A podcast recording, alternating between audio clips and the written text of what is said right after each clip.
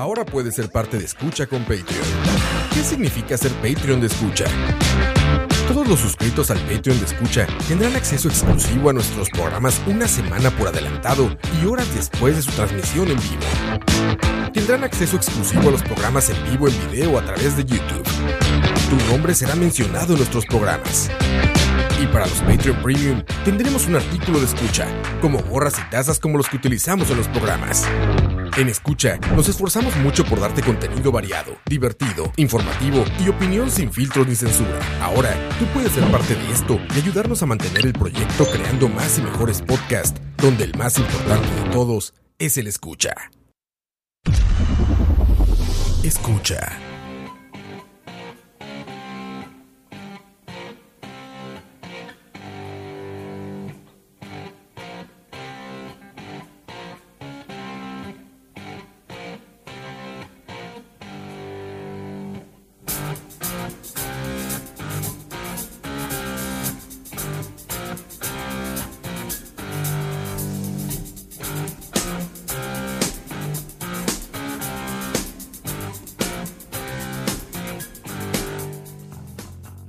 Buenas. ¿Cómo la están pasando? Saludos a todos quienes estén ahí en el chat.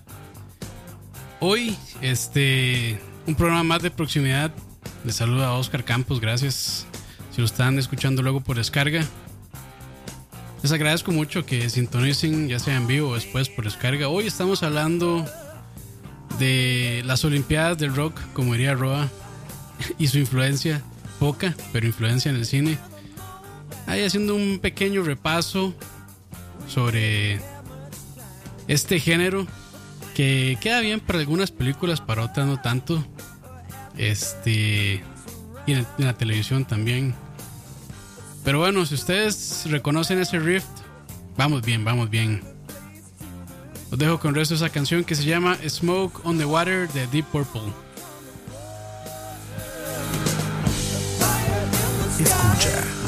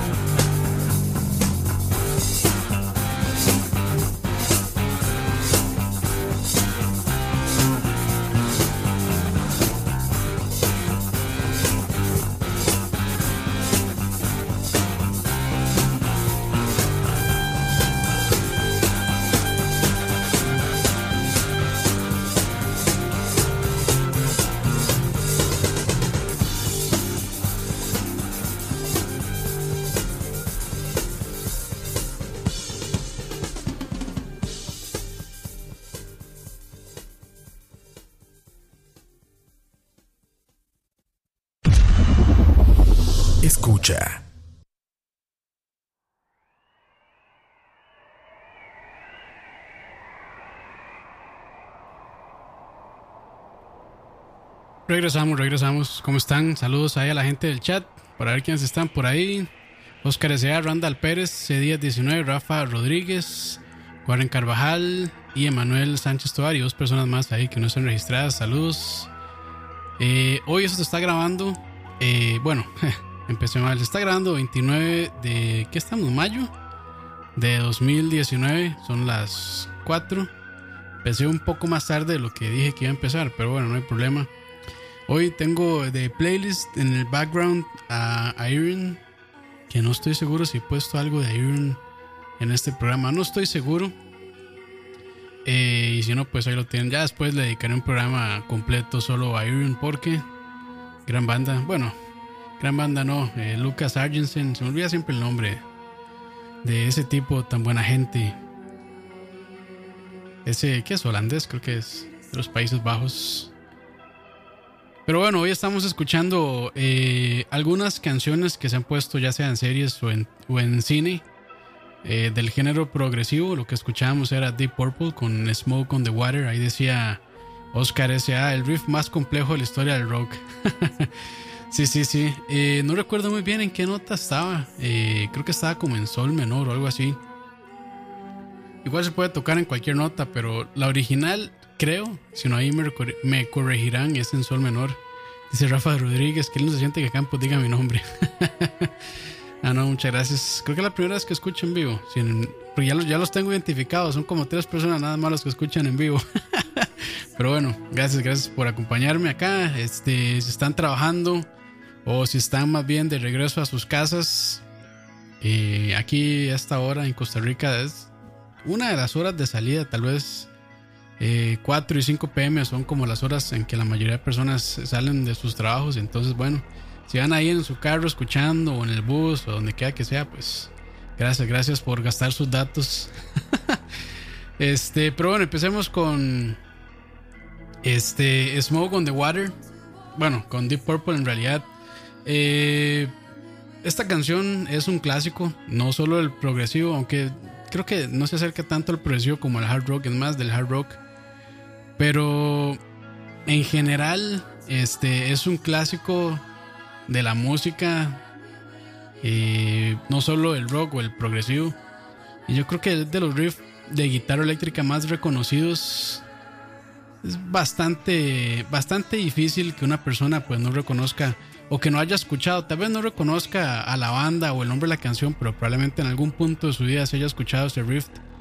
Dice Gabo Bravo, ¿qué día sale esto para descargas? Saldría, vamos a ver, saldría el próximo 5 de mayo, 5 de junio, perdón, estamos en mayo, 5 de junio. Descarga para pobres, no Patreon, sí. 5 de junio saldría este ya la descarga. Este, perdón, perdón. Patreons mandan. Patreons tienen cierta prioridad, sorry. Así lo dice el jefe. Eh, pero bueno, sí, yo creo que este riff es de los primeros que esos rockerillos quieren empezar a tocar. Ese y, Sí, sí, ese. Yo creo que es como de los más, de los más populares que, que las personas que están aprendiendo a tocar guitarra y que les interesa el rock empiezan. Bastante sencillo en realidad. Este.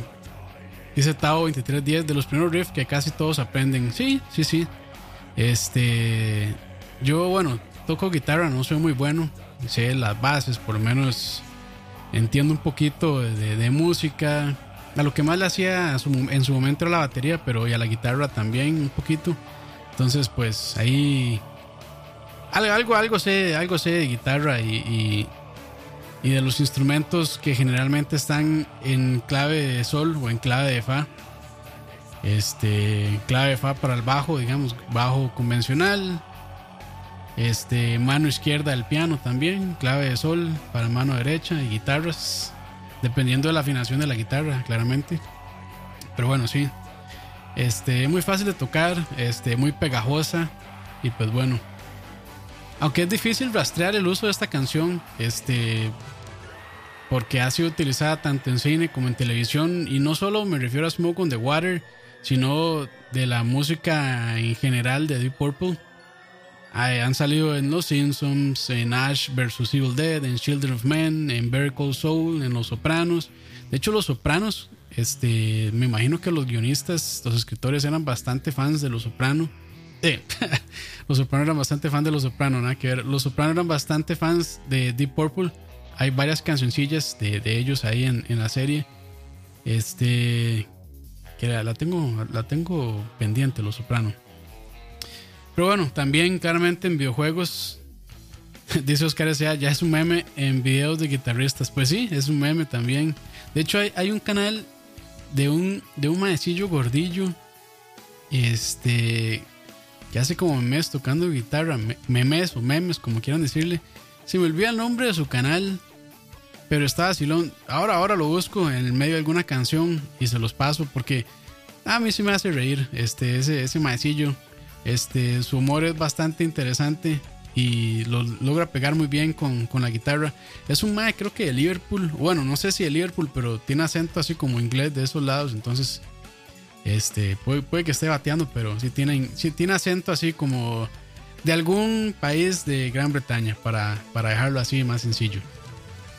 Pero bueno, como les decía, este, hasta en los videojuegos se utiliza esta canción, Smoke on the Water, claramente en Guitar Hero Rock Band. Y hasta tiene un récord Guinness este, que se ha roto un par de veces. El primero en 1994 en, Barcu- en Vancouver, perdón. Eh, se reunieron 1322 guitarristas y tocaron el riff inicial de la canción. Luego en Kansas este, se rompió por segunda vez. Eh, esta vez eh, 1721 guitarristas la tocaron. Y finalmente, hasta donde sé, este, en el 2009 se rompió el récord. Yo creo que va a estar bastante complicado que lo, lo topen. Porque fueron 6.343 guitarristas. Entonces creo que ahí está el récord todavía. De, creo que es el riff eh, más tocado simultáneamente por guitarristas. No sé el nombre, el nombre, digamos, eh, correcto de ese récord, pero me imagino que anda por ahí. Este, pero bueno, esta canción Smoke on the Water es parte del álbum Machine Head de 1972 y en ese momento fue tocada por Richie Blackmore en las guitarras, Ian Gillen, este vocalista, Roger Glover en el bajo, John Lord en los teclados y sobre todo en el órgano, que me encanta como John Lord este incorporó el Hammond, el, órgano Hammond dentro del rock. Eh, creo que es uno de los precursores y de los que más este, influenció junto con Emerson Lake and Palmer el uso del, del órgano en el rock. Entonces, pues se le debe mucho a él. Y bueno, Ian Pace eh, en la batería. Y este, para ver, no sé qué más les puedo decir de esta canción. Ya, ya es. Sale, salen un montón de cosas. De hecho, este fue de las primeras en las que pensé. Más que todo porque este salía en. Bueno, el, el riff, claramente, no toda la canción. Este la usó Jack Black en Escuela de Rock, School of Rock.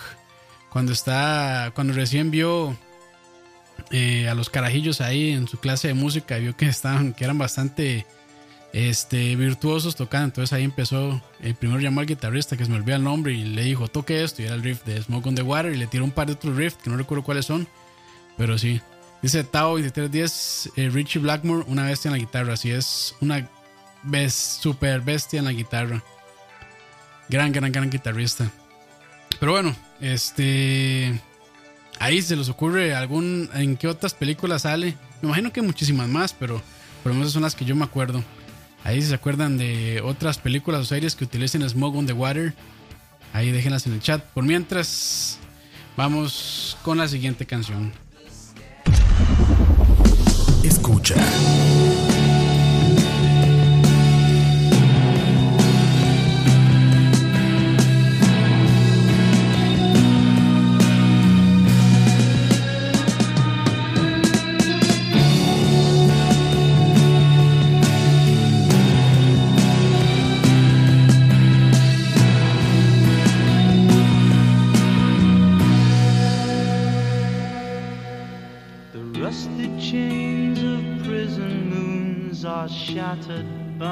The sun. I walk a road, horizons change, the tournament's begun.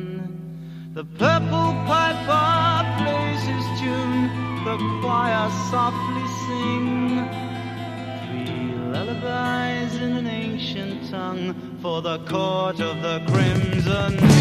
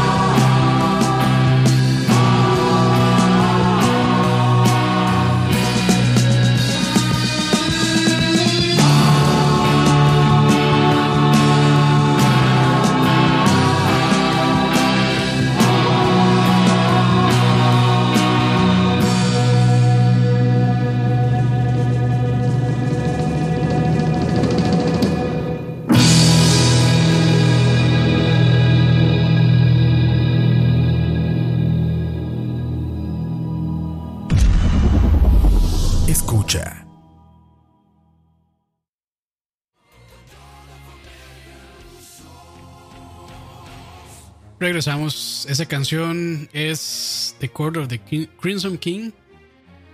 eh, de Crimson, King Crimson, siempre se me confunden. Ahí este, la corté la canción porque así dura casi 10 minutos. Y bueno, ya he puesto canciones más largas acá, pero ahí tengo eh, un par de cosillas que decir. Entonces tampoco quiero extender muchísimo el programa para que no se me duerman.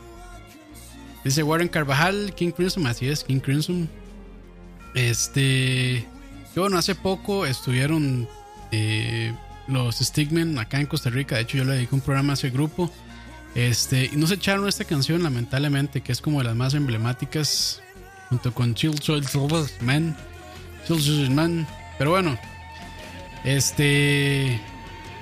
dice, dice arroba Herbert, que ya, que ya sabemos que es Dani. Usted extienda lo que quiera, bebé. Saludos a Dani. Pero bueno, este, creo que esta canción eh, ha salido en más películas, no estoy seguro en cuál, pero por lo menos la más popular donde se ha utilizado este, es la película Children of Men de Alfonso Cuarón. Eh, tal vez sí, tal vez sí la reconozcan esa canción, eh, esa canción, esa película. Gran, gran, gran película. Este, si no la han visto, se la recomiendo. Dice Warren Carvajal Hernández, Gavin Harrison todavía está con, Ki- con King Crimson, así es. Este, ahora está, andan todos locos estos madres de King Crimson. Este, andan con su, creo que le llaman como triple, triple quartet o algo así, no sé. Es que estos más son, son ideas muy locas. Ahora son, bueno, tres bateristas, este, dos guitarristas, creo que un bajista y este. Para ver, son uno, bueno, son Robert Fripp, Mel Collins, Tony Levin, Pat Mastelotto, Gavin Harrison, eh, Jaco Jazz, Jassic, creo que es, Bill Griffin y Jeremy Sta- Stacy. Son para ver 1, 2, 3, 4, 5, 6, 7, 8, 9. Sí, son 9, per- son nueve miembros actualmente. Este, entonces, no estoy seguro cómo es que le llamen ahora esta configuración. Porque antes era Double Trio, ahora es no sé cómo le llamarán, triple, algo, algo se llamaba triple algo. Este, puta, bueno, se me olvidó. Pero bueno, por ahí anda el no, por ahí anda la configuración. Este, entonces son tres baterías. De hecho, tengo muchas ganas. Eh, hace poco grabaron un DVD, Blu-ray en México. Este, no recuerdo cómo se llamaba, pero se ve que está muy chida. He tenido ganas de comprarlo, pero todavía no lo he visto. Tengo que buscarlo ahí en Amazon. Pero se ve muy bien donde están, bueno, este, la alineación actual. Y bueno, King Crimson son casi que los padres del progresivo. Y por esta banda han pasado muchísimos miembros. Este. Mi, mi época favorita es de ahí como de los como por ahí el 74 en a- hasta el 80 y principios de los 90 por ahí este que era cuando estaba Adrian Bilou. Eh, para mí fue de su, su mejor no tal vez no su mejor etapa pero es la etapa de King Crimson que más me ha gustado. Pero bueno este Adrian Bilou eh, realmente creo que se agarró muy fuerte con Robert Fripp que Robert Fripp es como el bueno, es el miembro fundador y de hecho el único miembro que queda original de la banda. Eh, y el motor detrás de todo eso, el líder. sin duda, de, de King Crimson. Y el año pasado creo que se- por ahí sacaron un post en Facebook de que ya habían arreglado sus diferencias y que bueno, ahora volvían a ser amigos y que no sé qué. Entonces, pues bueno, ojalá algún día se junten y hagan algo porque este, esos dos, digamos, la, la manera tan metódica de Robert Fripp para componer y para tocar hacía una combinación con la manera tan excéntrica y loquísima de Adrian Belew. Entonces, este, como que era un yin yang ahí rarísimo, pero que al final este, lograban hacer cosas muy, muy interesantes. Sobre todo Adrian Belew, eh, con el uso de los pedales y demás, hacía que la guitarra sonara como piano, como un montón de cosas más. Estaba muy loco. Bueno, está muy loco, de hecho. Este, pero bueno, ya veremos si sale algo. Y hablando un poquito, en algunas partes como que voy a hablar más de la banda, en otras partes como que voy a hablar más de las películas o de las series. Entonces, bueno, ahí, ahí entenderán mi desmadre mental. Este, pero sí, eh, regresando a Children of Men, este, como les dije, se la recomiendo. Para mí es probablemente, para mí personal, el mejor trabajo de Cuarón hasta el momento.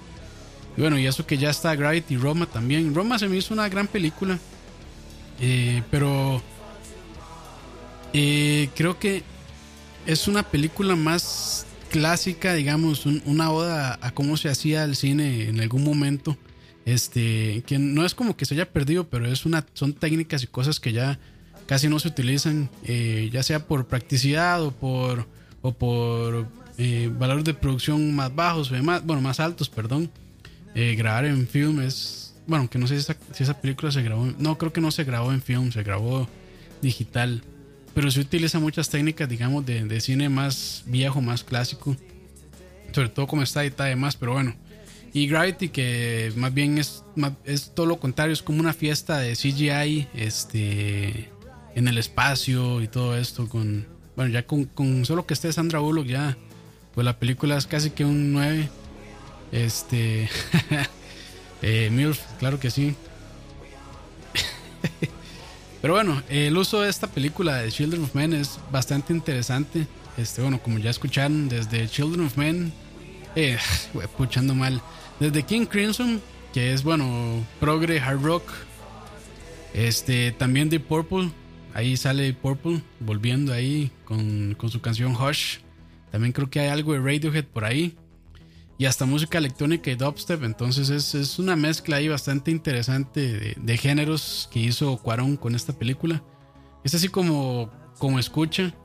Como escucha hecho películas de cosas muy urbanas y negras como La Hora de la Paja hasta lo más aburrido con proximidad. Pasando por el medio de Dani que sí pone a veces cosas bonitas y otras que, que no tanto. Bueno, pero no es culpa de Dani, debo decir. Claramente no es culpa de Dani, es culpa de la gente que llega a pedir cochinada de música. No, mentira, toda la música se aprecia, excepto esos ritmos extraños reggaetoneros y todas sus y todas sus extensiones, todas sus ramas extrañas que tenga por ahí. Este, y para ver ¿qué, qué más tiene que decir yo, ya se me olvidó. Pero bueno, este, como escucha la película también es de ahí es medio medio deprimente. Yo de producción audiovisual realmente sé muy poco o nada, en realidad. Pero a mí lo que siempre me sorprende, este, sobre todo el trabajo de Cuarón, es eh, su uso de los planos secuencia o estos long shots, digamos. Eh, específico en esta película, eh, la escena donde están en el carro, que el carro, bueno, que la cámara da vueltas como por el centro del carro. Eso es una escena, este, muy increíble. De hecho, de hecho, este, hicieron todo un rig especial solo para lograr montar la cámara en el carro y que pudiera dar vueltas y operarla así. Entonces, este, técnicamente es una escena, es una escena bastante complicada de hacer, con mucha planificación. Este, y también me imagino que en la parte técnica, pues bueno, desarrollar esta máquina para que diera vuelta y demás, eh, tuvo, tuvo su, su complejidad, pero este, muy buena película, realmente si no la han visto, se la recomiendo. Este, y hablando todo un poco, ya vienen cuál es mi película favorita Harry Potter y por qué. Eh, es El prisionero de Azkaban, ¿cómo no? Y la dirigió Cuarón. De hecho, ahí Cuarón hace, no, no tanto, pero hace un uso de estos también, estos planos de secuencia, más cortos, eso sí, este, pero los hacen. Y bueno, es la primera película como que se sale un poquito Bueno, la tercera película, entonces pues tampoco se le pide mucho. Pero sí fue un cambio de ritmo bastante... eh, no fuerte, pero sí fue un cambio ahí eh, interesante entre lo que estaban haciendo con la piedra filosofal y la cámara secreta. Entonces, pues, de hecho sí. Y bueno, si quieren saberlo, eh, mi libro favorito de Harry Potter es El Príncipe Mestizo. Y justamente mi película menos favorita, para mí la más mala de la saga es esa, El Príncipe Mestizo. Este, se fueron por las broncas de, de- carajillos, adolescentes, en vez de irse por toda la relación de Harry con, con Dumbledore. Pero bueno, ese es un tema como para la hora de la paja, no me voy a meter en el territorio de ellos. Vamos con más música ahora, probablemente esta sí la hayan a reconocer fácilmente. Escucha.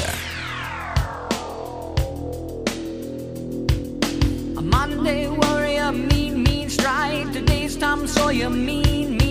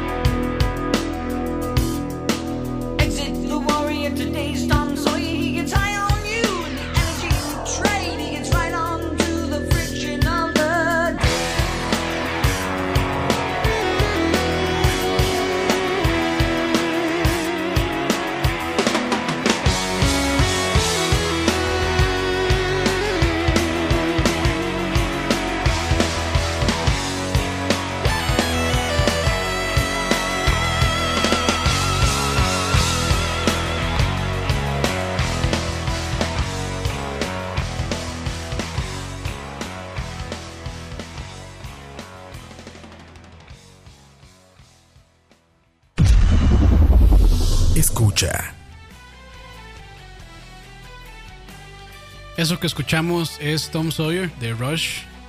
Y gracias a Dani porque este, de hecho no sabía, de hecho nunca había escuchado de este de esa película Fanboys. Dice que suena bastante ahí, entonces voy a tener que voy a tener que chequearla a ver qué tal. Y saludos ahí a Checo Arroyo. Dice King Crimson es mi banda favorita. El año pasado salió una película buenísima y rarísima con Nicolas Cage, Mandy, que arranca con Starless de King Crimson. Mm, interesante. No sabía eso. Buen, buen dato. Vamos a ver. Ahí mandó el link a Internet Movie Database. Ah, sí, sí, sí, claro. Se llama Mandy la película, ya, ya, ahora sí. Ah, vos, voy a tener que verla. Gracias ahí por el aporte, muy, muy bueno. De hecho, eso es lo que quería ver. Bueno, si saben de ahí de, de- de alguna otra película donde se ponga música progresiva o, o grupos medio progresivos, este, ahí que, que nos dejen, que nos dejen saberlo. Pero bueno, no, van a, no van a adivinar por qué yo puse Tom Sawyer. Pero bueno, antes de decirles, este, por qué, bueno, no fue que la escuché, no fue que me acordé, voy a contarles un poquito sobre Rush. Ya había hecho yo un programa sobre Rush. De hecho, este, había puesto Moving Pictures. Eh, le dediqué un programa a Rush que probablemente se quedó corto en lo que les compartí por ahí. Pero si hay que repetir, Rush es Rush y Rush es vida. Y bueno, este Moving Pictures fue lanzado en 1981 y creo que es considerado por muchos fans de la banda como el mejor álbum que ellos eh, produjeron. Y digo produjeron porque en teoría ya se retiraron, lamentablemente. Lástima, no los pude ver en vivo. Tuve el chance una vez de verlos en vivo, pero, pero no me dio chance. Dice Dani, yo la tengo en Blu-ray, luego se la presto. Es sobre fanboys de Star Wars. Ah, qué bien, qué bien. Dice Tom Sawyer por la movie Ant-Man, donde dan un concierto de Rush. Puta, no, mae, no fue por eso. Fue por Waterboy. por Waterboy, por el aguador, como dirían este, la traducción acá latinoamericana, el aguador de Adam Sandler. Y debo decirle, a mí sí me dio gracia esa película. Cuando la vi hace muchísimos años, eh, salió en el 98. Este, pero bueno, sí, sí me reí, debo, debo decirlo. De hecho, creo que todas las películas de Adam Sandler de esa época, personalmente a mí me dieron gracia. Creo que de las últimas que, que, que, a mí, me dieron un, un toque de gracia fue. ¿Cómo era que se llamaba esta, la del control? Que el Mae como que adelantaba el tiempo. No me acuerdo cómo se llamaba. Switch era. Ahí Dani me dirá. bueno, esa y, y Grown Ups. Pero Grown Ups es así como la película de Click es Click. Ah, esa misma Click. Donde se peorea en la ensalada de.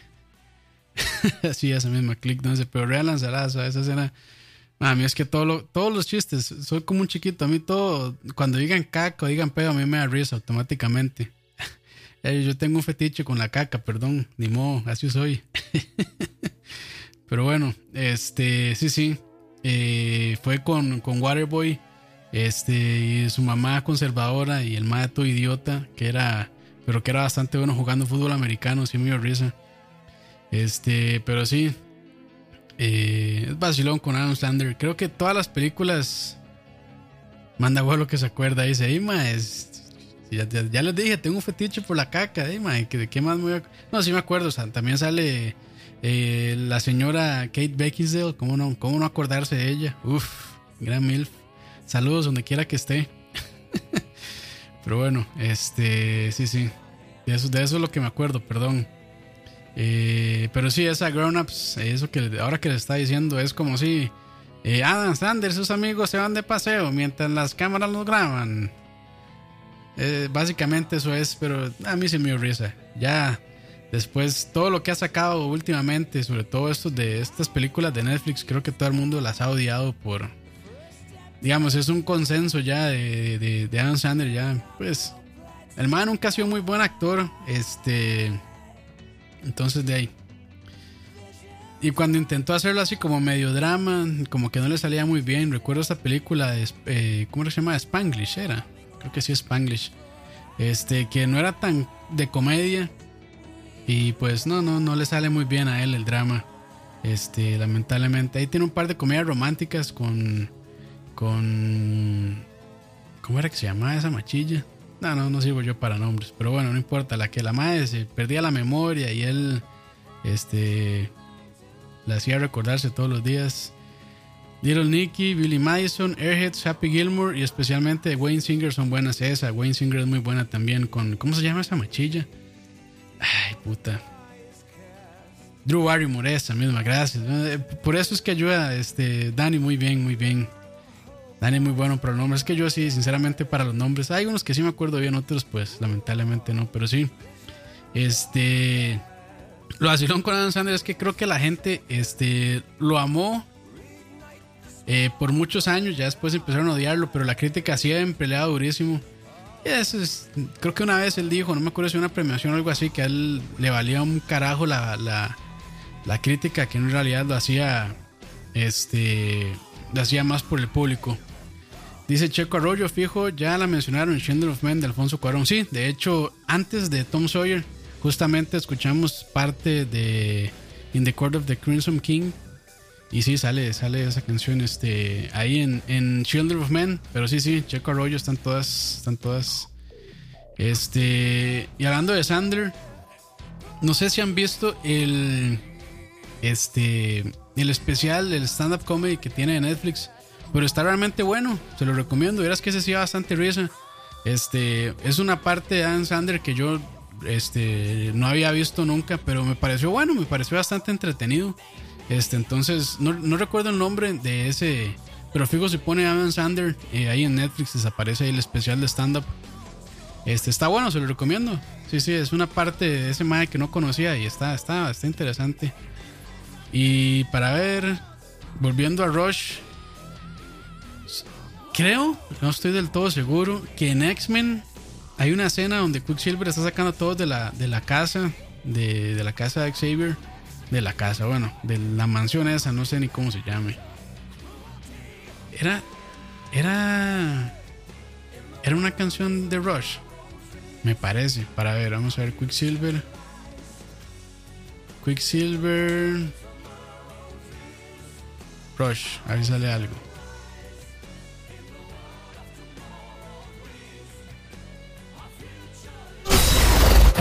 Ah, no, no, ya vi, perdón, ahí pues sonido feo. No era, no es, no es este, no es, no es con Rush, es con Sweet Dreams.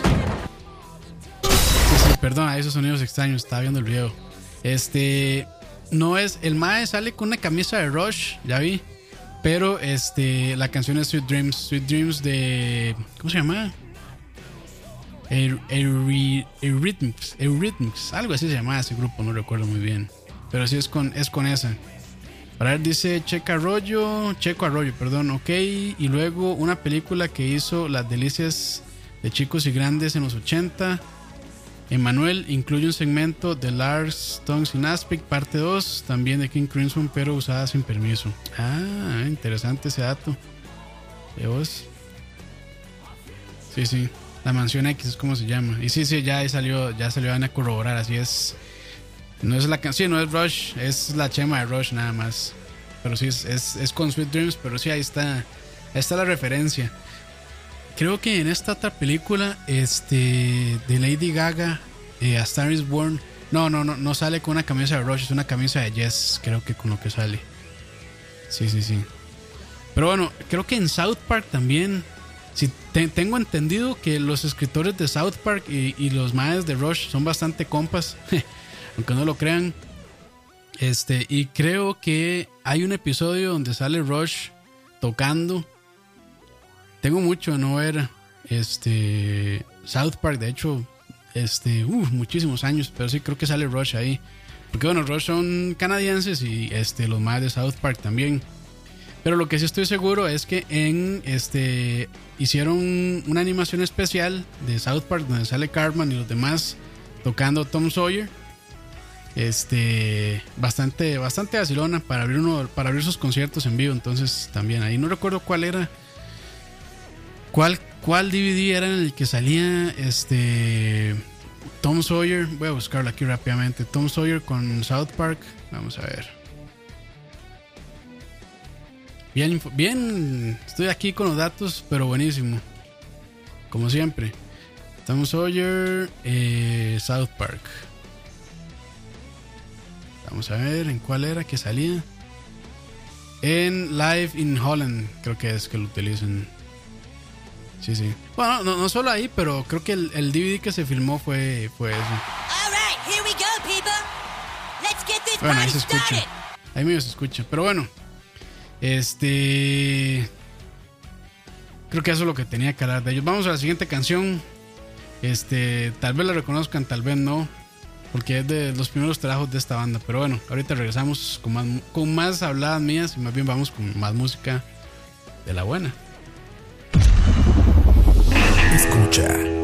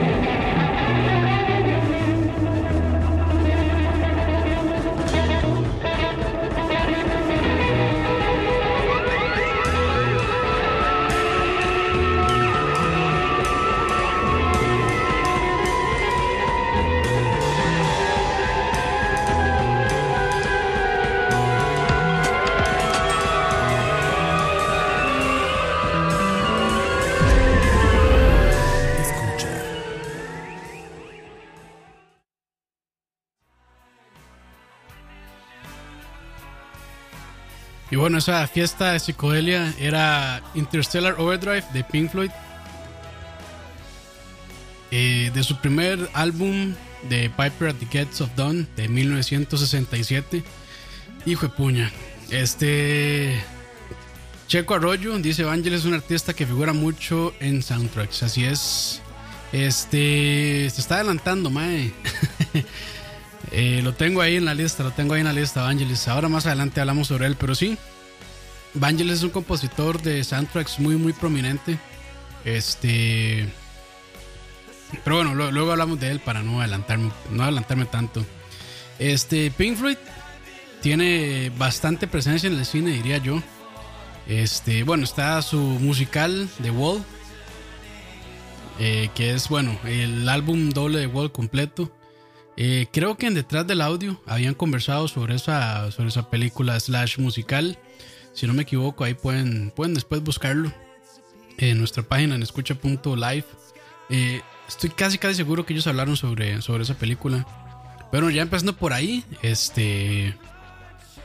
Ya solo con eso tienen suficiente. No, no, jamás nadie tiene suficiente de. Este. De Pink Floyd. También en la película de Departed de Martin Scorsese utilizan eh, un cover de Comfortably Numb. Que yo creo que es su canción. Tal vez su canción más popular luego de Another Brick in the Wall. Este. En Los Sopranos también este, utilizan mucho. Bueno, han, han puesto ciertas canciones de Pink Floyd. Esa serie, sí, sí, ya la segunda vez que lo digo, esa serie la tengo, lo tengo pendiente. Siempre sale como una de las mejores de la historia. Y de hecho, hablando de las mejores historias, eh, series de la historia, le recomiendo mucho Chernobyl o Chernobyl. Está realmente buena. De hecho, en Internet Movie Database este, está calificada como la mejor de la historia. Por encima de Breaking Bad, por encima de Los Sopranos, por encima este, de Game of Thrones, por encima de todo. Bueno, es la número uno. Claramente va a por encima de todo, como te gusta. Pero sí, muy, muy recomendada. Es una miniserie. Eh, hasta el momento hay cuatro episodios. El próximo lunes ya se libera. Bueno, sí, sí, se transmite eh, el quinto y último episodio de la serie. eh, entonces, pues es una muy buena serie si quieren ver una recreación bastante fidedigna de lo que pasó en Chernobyl este, y todo el accidente nuclear. Realmente se la recomiendo mucho. Creo que ya eh, Roa la había recomendado, pero yo también la estoy viendo y realmente está muy muy buena. Este, el guion está increíble, las actuaciones están increíbles. Y a pesar de ser solo cinco episodios, lleva un ritmo bastante bueno. Este, entonces, pues sí, sí, está muy interesante. Dice Checo que subimos Baby Driver, sí, claro. Este, buenísima. Creo que fue para mí, y creo que Dani también, fue de las mejores películas en ese año que salió. Creo que salió en 2017, 2018. Creo que fue 2017, si no me equivoco. Muy buena película. Y la manera en la como está, en cómo está editada la película y todo es increíble. O sea, todo está como en sincronía junto con la música. Muy, muy buena película, Baby Driver. Dice, está la canción Focus de Ocus Pocus. Realmente no conozco ese grupo, perdón. Pero gracias a. A la puta. Ando mal yo hoy. Perdón, los estoy asustando, ¿verdad? Debería poner a eso aquí, perdón. Este, 2017, dice Annie. Sí, creo que sí fue 2017, si no me equivoco. Este. Pero bueno, regresando a Pink Floyd. eh, para ver por dónde está. Ah, sí, por Los Soprano. Eh, para ver si es que a mí siempre me, me- me- me cuesta un poco eh, empezar a ver series viejas. Bueno, no, tal vez no viejas, sino series que ya, digamos, se terminaron de. Estoy seguro que si pone Focus va a ser. Va a ser cuál es. Ah, va a saber cuál es con solo oírla. Sí, probablemente es que no, tal vez por nombre no, no lo ubico. Ah, de hecho, aquí mandó el link, voy a ponerla así rápidamente para ver. Es esta.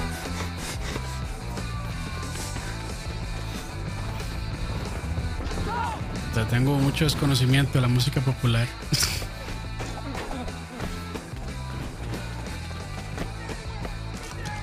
Vamos a ver. Ah, sí, sí, ya, ya, ahora sí.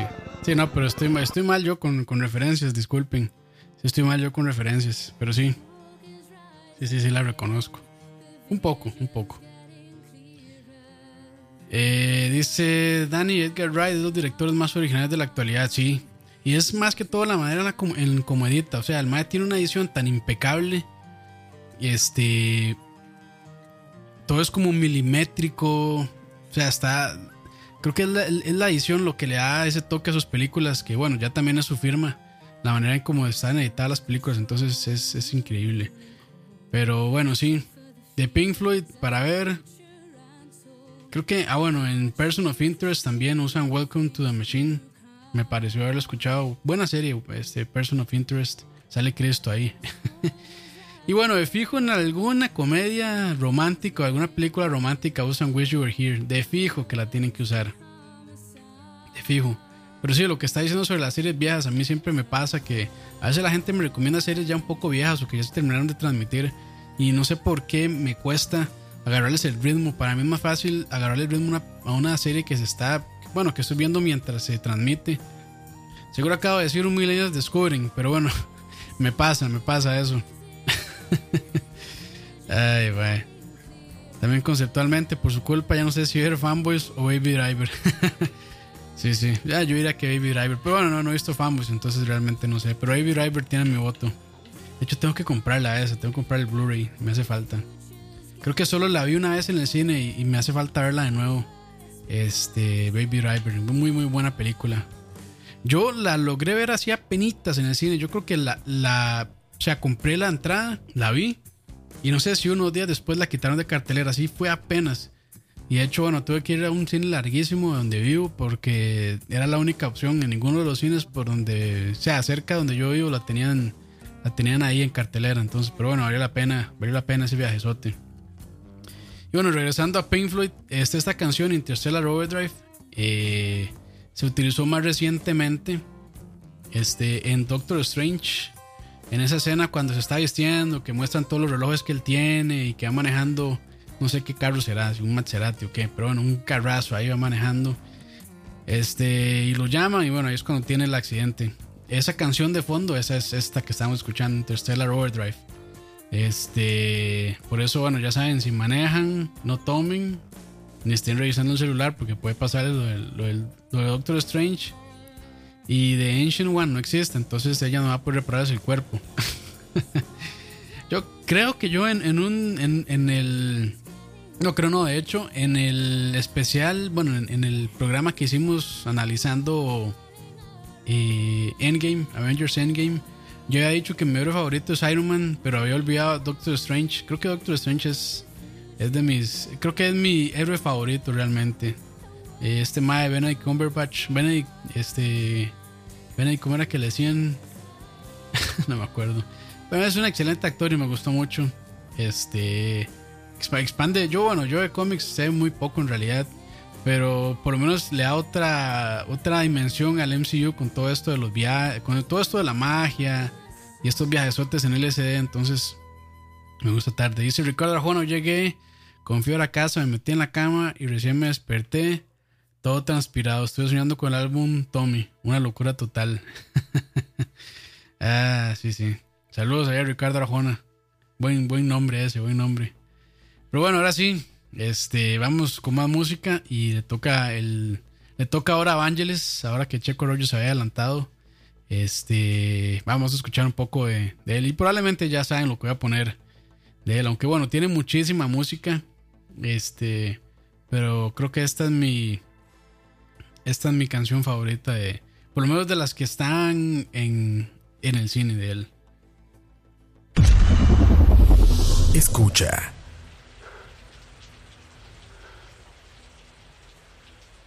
I've seen things you people wouldn't believe. Attack ships on fire off the shore of Orion. I watched sea beams glitter in the dark near Ten House Gate.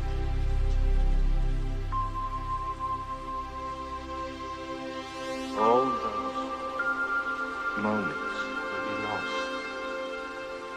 time. Like tears.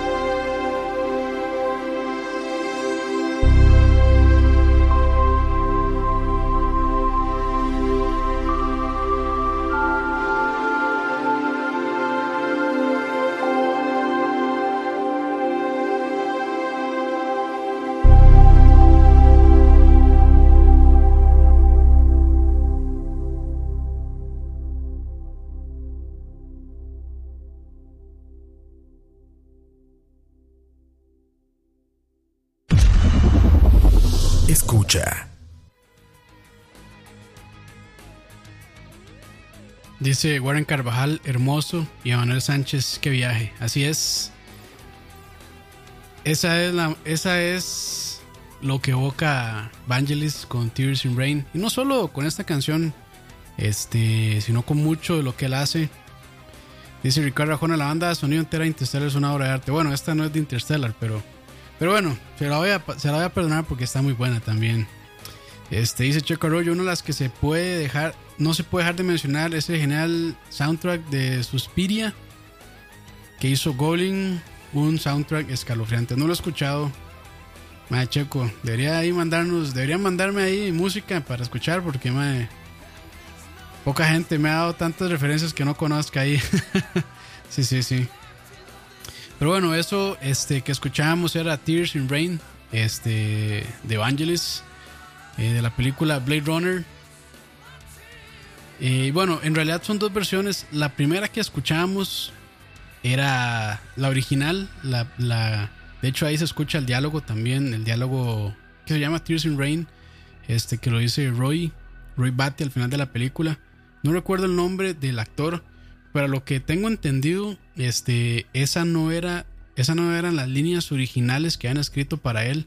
Él como que antes de salir a, o, horas antes de, de filmar ya esta escena, este, como que reescribió estas líneas este, se la mostró a Ridley Scott, que es el director, bueno, que fue, que fue el director de la película, y al escritor también, que no recuerdo el nombre, y bueno, les gustó tanto que dejaron este, esta modificación que él hizo.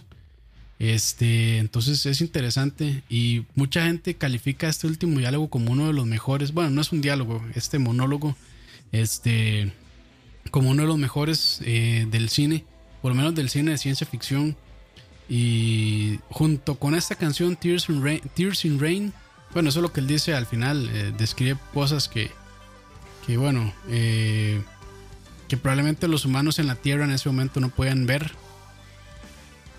Este, y lo que le dice es, all those moments will be lost in time like tears in rain.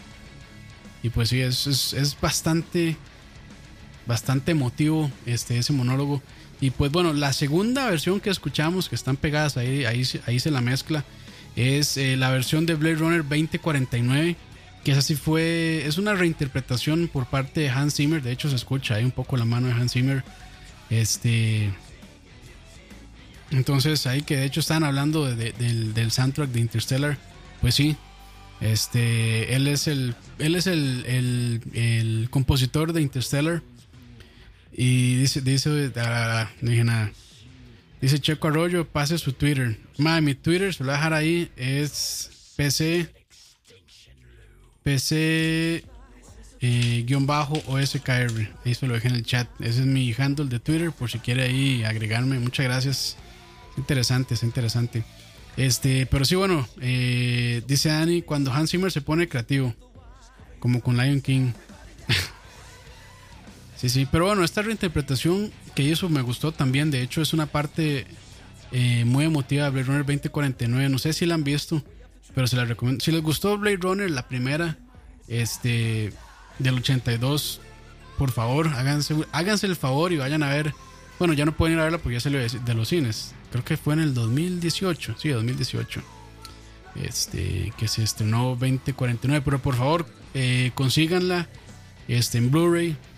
Es una gran, gran, gran película. Este, pero bueno, hablando un poquito sobre Evangelis, eh, él hizo muchísimos trabajos para el cine. Este también hizo la canción, el opening, digamos, de Cosmos. Eh, la canción se llama Heaven and Hell. Eh, pueden escucharla por ahí. Muy reconocida también esta canción del opening de, de esta serie de Cosmos de Carl Sagan. Muy, muy buena también. Este, y así era la música, él era como muy ambiental, aunque este, esta que escuchamos, Tears in Rain, es más como ambiental, no sé si decirle New Age, tal vez. Este, no es tanto progresivo, pero él también sí exploró un poquito el progresivo. Yo creo que este, de los tecladistas eh, de progresivo ahora, me imagino que muchos van a citar a Vangelis como uno de sus, de sus influencias por su uso de los sintetizadores. Este, era muy muy interesante lo que él lograba en esa época con, con los sintetizadores que bueno, estaban empezando a hacer esa transición a lo digital, me imagino que Minimog y todo ese tipo de cosas utilizaban en ese momento, que era mucho de bueno, de estas perillas, de distorsión, este, de experimentar, de cambiar sonidos, o sea, no es como ahora que usted compra un tecladito Casio y tiene 100.000 sonidos y nada más va cambiando ahí al siguiente, siguiente, siguiente, se cambia el sonido automáticamente. Antes sí era muchísimo más, bueno, claramente analógico, entonces había que estar ahí, pues moviendo perillas, este, y un montón de otras cosas. Yo, bueno, de teclados, de sintetizadores no sé muchísimo, pero se me hace muy interesante todo esto, lo que lograban ellos con, con esos sintetizadores, digamos, primitivos, entre comillas, que era lo primero que, que se estaba haciendo ahí. Pero bueno, Vangelis, este, no solo se quedó, digamos, en este género así como medioambiental, New Age, él también compuso rock, él compuso música electrónica, compuso jazz, muchísimas cosas. Entonces, es un músico muy, muy, muy capaz. Este, de hecho, me parece extraño que no lo hayan contactado para, para Blade Runner 2049, no sé. O sea, realmente no sé, no conozco los detalles de por qué no, pero le hubiera quedado, eh, hubiera quedado muy bien el soundtrack de esa película con él. Y bueno, conversando ahora de Blade Runner, para mí es la magnum opus de Ridley Scott, mi, película favorita de él. Este, sorry, los que les gusta mucho Alien. De hecho, para mí está Blade Runner, después Gladiador y después Alien. Y de ahí lo que sigue. Este, Martian está bastante buena también. Es que Ridley Scott como que es como que es or miss, como que a veces la pegue, como que a veces no. Bueno, de hecho cuando salió Blade Runner en el 82, este estaba tan tan adelantado su época. Este esta película que estaba basada en un libro que es Do Electric Chip y Chips eh, Dream of ¿cómo era? Ah, la puta. Para ver. No me acuerdo muy bien de, de el libro en el que está basado. Eh, Do Androids Dream of Electric Chip. Esa es. Está basado en esa película. En ese libro, perdón. De David eh, Peebles. Creo que se. No, perdón. Ese es, más bien es- ese es el guionista. Eh, es eh, Philip K. Dick. Qué mal estoy. Qué mal estoy. Yo no he leído ese libro. Tengo que leerlo. Realmente. Pero bueno, en su momento cuando salió. Estaba muy adelantado a su época esa película. Eh, y yo creo que mucha gente no la entendió. De hecho, los críticos leyeron duro, no la calificaron tan, tan bueno. Eh, no la calificaron también la película, perdón. Este, y si no fue ya hasta años después que la gente como que empezó a apreciar la película y se volvió de culto, de hecho. Y bueno, es que también creo que influenció un poco que la versión de Blade Runner que salió en el cine no es la mejor. O sea, la versión que se, que se transmitió por los cines este, estaba muy editada. Este, tenía como unos voiceovers ahí rarísimos que, que, que nada que ver. Este, que explicaban muchas cosas. El famoso Show Don't Tell se lo pasaron por el culo. Entonces eh, salía Deckard ahí explicando cosas este, en un voiceover ahí. El final tampoco es el mejor. Cortaron una escena muy primordial para la película. No voy a hacer spoilers por si no, este, por si no la han visto, pero bueno. Eh, saludos ahí a Karina Benek. Dice: Todos hemos escuchado Raymakers de Hans Zimmer. Así es, así es. Gran, gran canción esa. Este, pero bueno, volviendo a Blade Runner. Si quieren verla, bueno, hay como 7, 8 versiones de Blade Runner. Pero creo que 3 son las más accesibles, las que se consiguen más fácilmente, tal vez. Este, bueno, la primera, la que se vio en el cine, el 82, que es este corte rarísimo, este, con el que Ridley Scott creo que no estuvo muy de, muy de acuerdo. Después en el, en el 92 salió el Director Scott, este, que esta sí es como más, digamos, sí fue como más de acuerdo a la visión que tuvo Ridley Scott para la película. Y ya después en el 2007 salió The Final Cut, que es la versión que yo les recomiendo ver si no la han visto. Que esa sí tiene el true ending, digamos. esa sí tiene el true ending y no tiene toda esta parte, de, digamos, de los voiceovers de Deckard y demás. Entonces, esa es la que yo les recomiendo. Probablemente la que esté en, Blu-ray también. Este, creo que está en, en Ultra HD Blu-ray o no sé qué, bueno, en 4K eh, de Final Cut. Entonces, si la quieren ver, esa es la- la- la que les recomiendo. Y bueno, después tenemos a Blade Runner 2049, que es la continuación eh, 35 años después. Este, y como les dije, la música de esta película, de Blade Runner 2049, fue compuesta por Hans Zimmer y Benjamin Wolfish. Este, no fue Evangelist, pero creo que hacen un muy buen trabajo también tratando de recrear un poquito la visión que tuvo Van Vangelis este, para la Blade Runner original.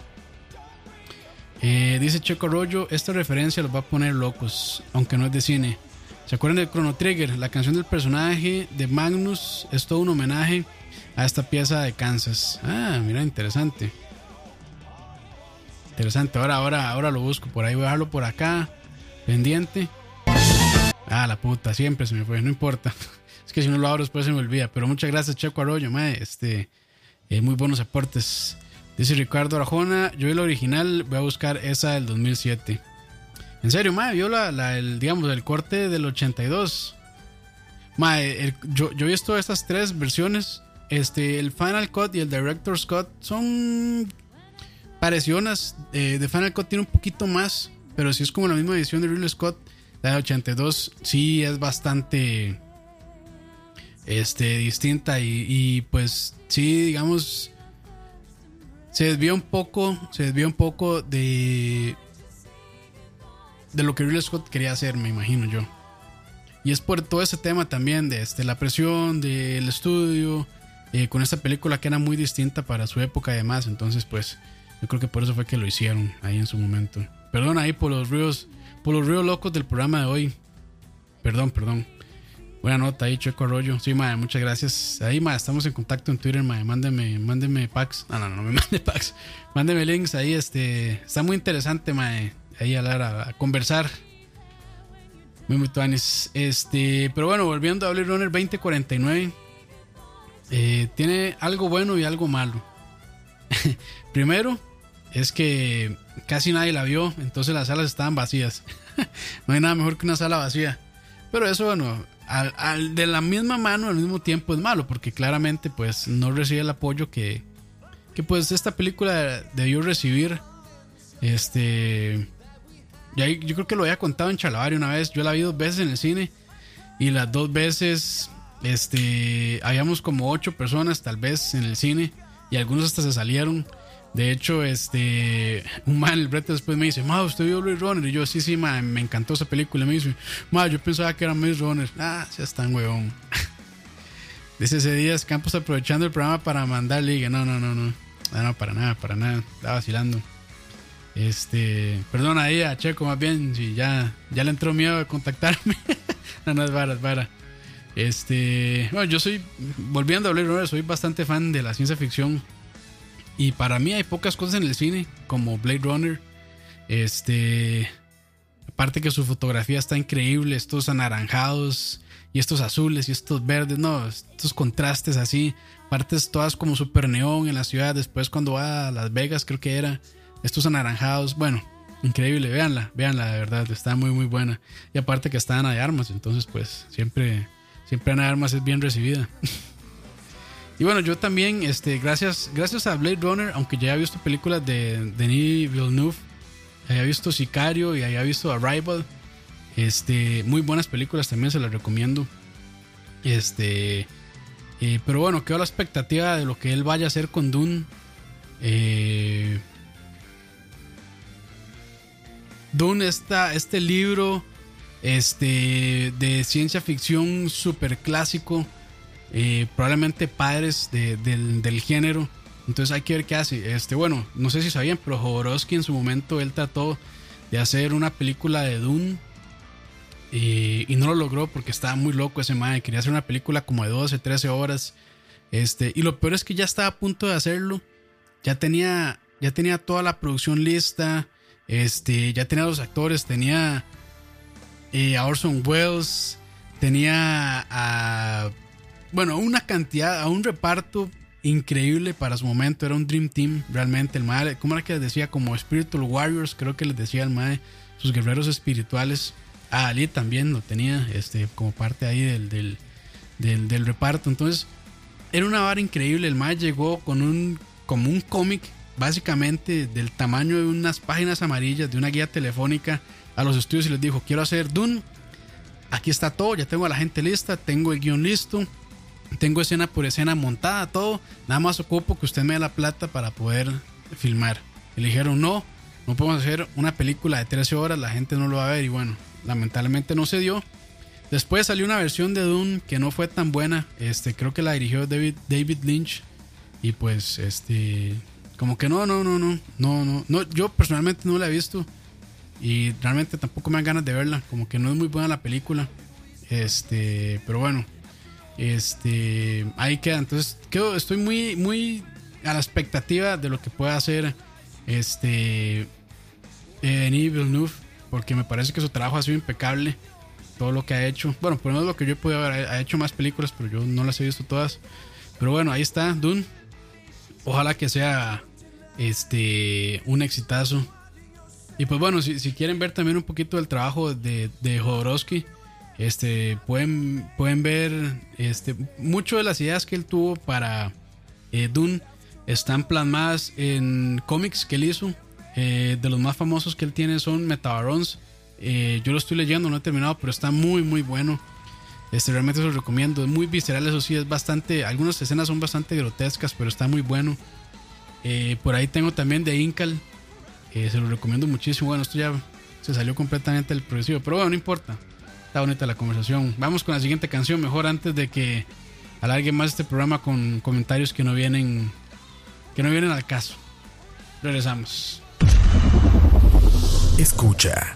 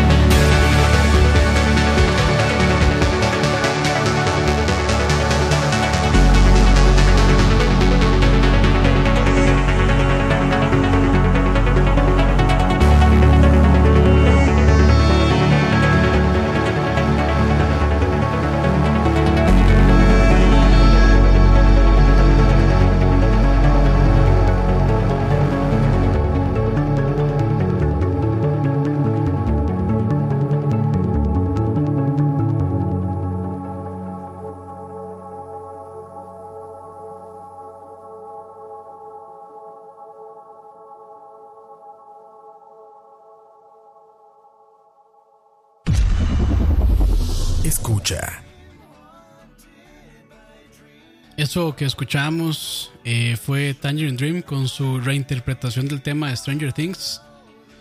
Eh, esta banda no fueron los compositores para esta serie. Bueno, ahí Stranger Things pues le sonaba un poquito parecido, pero no igual. pero bueno, los compositores este, de la serie, Kyle Dixon y Michael Stein, sí citan a Tangerine Dream como, uno como una de sus inspiraciones para el soundtrack de la serie. Este, que bueno, se escucha así súper sintetizada con este sintetizadores viejos, como les decía, eh, Minimox y cosas así.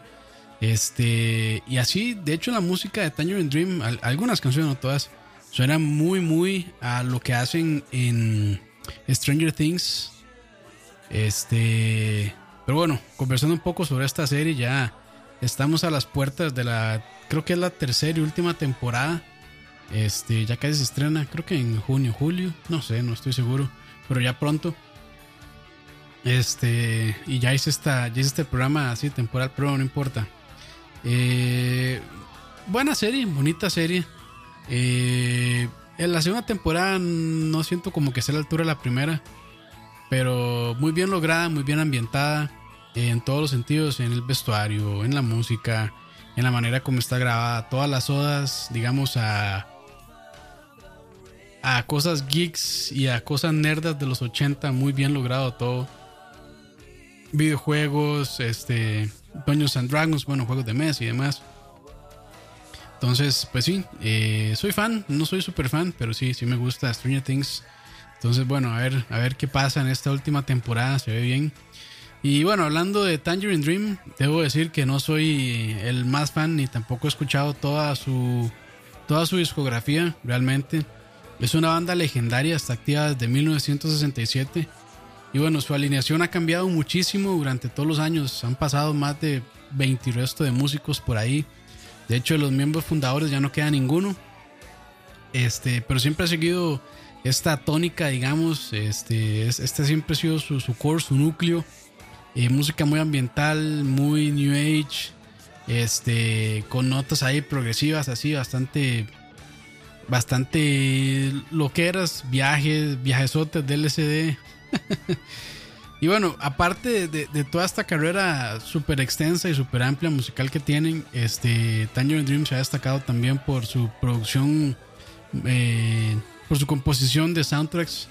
Se la ha hecho a más de 20 películas como Sorceress, Risky Business, Shy People, Thief, Legend, The Keep, Firestarter, Flashpoint, eh, Near Dark y bastantes más. Ah, bueno, dice de hecho Checo Arroyo en Black Mirror, eh, Bandersnatch. Yo no, he visto esa. Creo que esa es la que es como decisiones, ¿verdad? Me parece. En esa hay música de Tangerine Dream. Buena, este, buena ahí, buena referencia, gracias ahí. Este, de hecho, hasta, hasta estuvieron involucrados en la composición del soundtrack de Grand Theft Auto 5. Este, mucha de la música que sale en Grand Theft Auto 5, no la licenciada, sino la música original, este, que tiene el juego, fue compuesta en parte por Tangerine Dream. Y pues bueno, su trabajo es enorme, no solamente en cine, no solamente en televisión, sino también en videojuegos. Me imagino que están presentes en muchísimas más cosas, pero realmente desconozco su trabajo. Eh, como les dije, no he escuchado muchísimo de ellos, aunque siempre, digamos, uno se mete en foros este, de música progresiva. De Tangerine Dream es una de las bandas que siempre sale. Este, por toda su influencia, por ser tan vieja y, tan longeva y seguir, de hecho, todavía activa. Entonces es muy, muy, muy interesante su, su trabajo. Y bueno, ya este, para ir creo que este es uno de los, de los proximidades más extensos. Este, he hablado mucha caca hoy. este, eh, les voy a hablar un poquito sobre las películas de terror más famosas. Este. Y esta canción es casi tan famosa como esa película. Estoy hablando del Exorcista. eh, y su canción Tubular Bells. eh, compuesta por uno de los grandes músicos y compositores dentro del progresivo, eh, Mike Oldfield. Es, es un músico bastante underground, pero su carrera es bastante extensa. De hecho, por esta canción, por Tubular Bells, eh, ganó un Grammy, de hecho. Y bueno, lo que les puedo decir, porque eh, tampoco he escuchado muchísimo, él he escuchado algunos discos muy buenos. Eh, también es muy variada su música. Ha hecho desde New Age, electrónica y demás. Ha caído también en rock progresivo, sido bastante, bastante fuerte. Este, pero esta, esta eh, canción de Tubular Bells eh, realmente es un extracto de un disco eh, muchísimo más muchísimo más grande que dura bueno una canción muchísimo más grande que dura casi 25 minutos si no me equivoco es más voy a buscarla por acá para ver realmente cuánto dura. Vamos a ver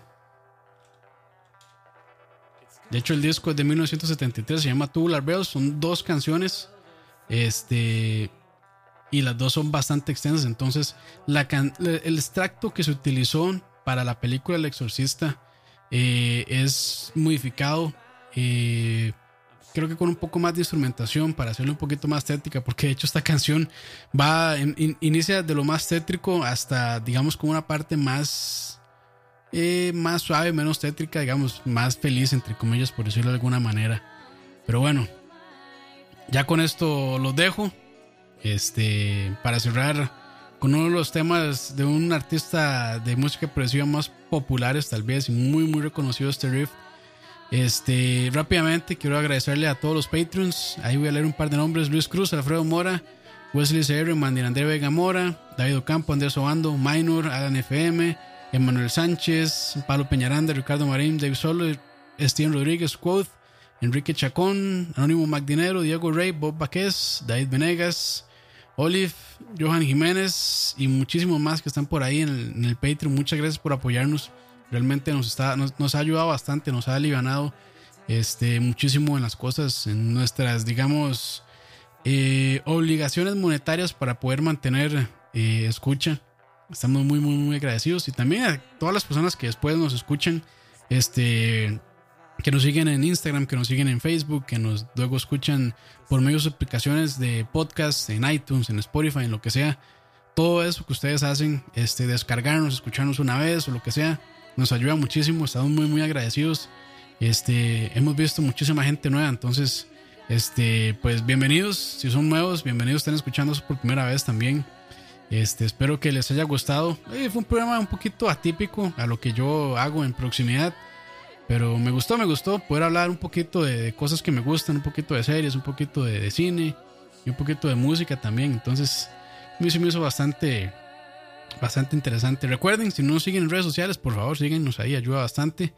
Este, y bueno, gracias a quienes están ahí en el chat también: a Randall Pérez. Díaz, Warren Carvajal, Emanuel Sánchez, Arroba Herbert, Checo Arroyo, Karina Benek y tres personas más ahí que no están registradas. Muchas gracias.